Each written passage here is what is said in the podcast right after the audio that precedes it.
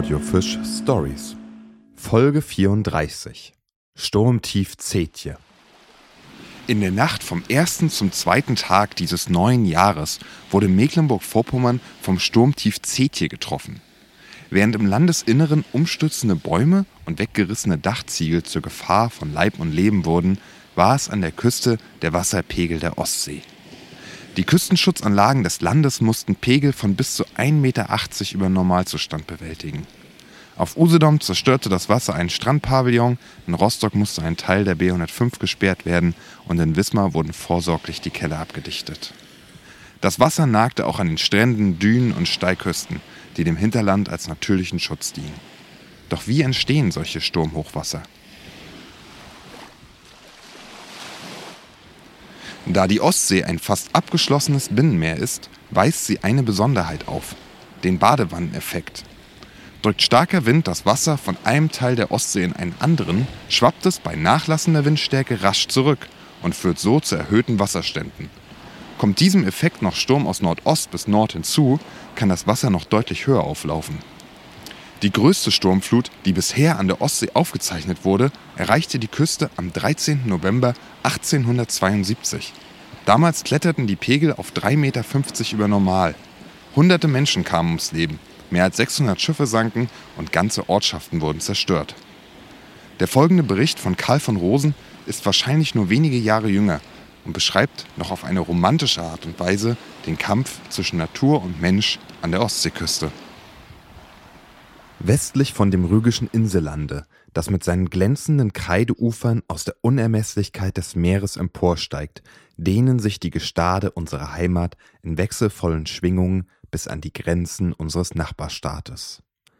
Seit Jahrtausenden, von diesem durch unergründliche, südwärts herabstreichende Moore geschieden, nordwärts jedoch durch einen schmalen, dünengeränderten Streifen Sandes verbunden.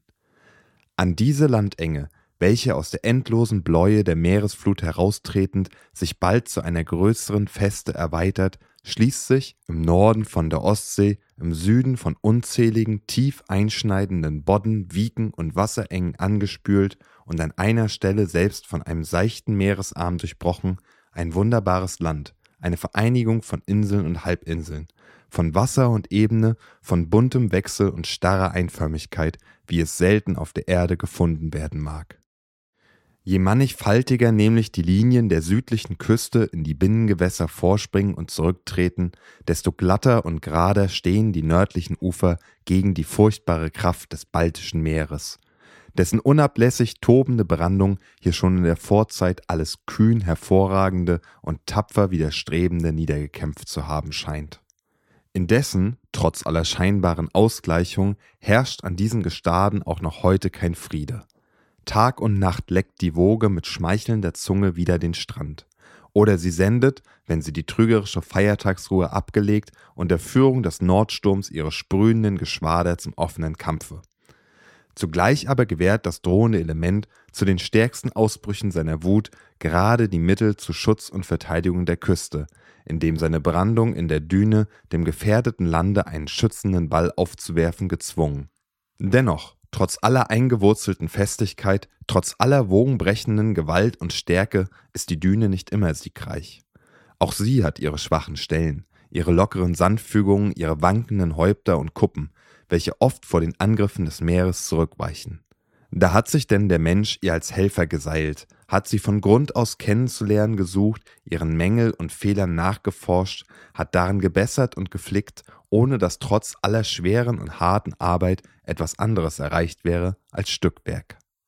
So liegt denn die Düne am Rande einförmiger Heiden und verkrüppelter Nadelgehölze, mit ihren hohen grauweißen Hügelketten sich fesselnd hebend und senkend, unter düsterem, wolkenschwerem Himmel, in ihren stumpfen und zertrümmerten Zügen, ihren trüben Farbtönen, ein Bild irdischer Schwäche und Unvollkommenheit, zugleich aber mit einem Hauche stiller Hoheit von einer ebenso Ehrfurcht als Zagen erweckenden Macht umweht.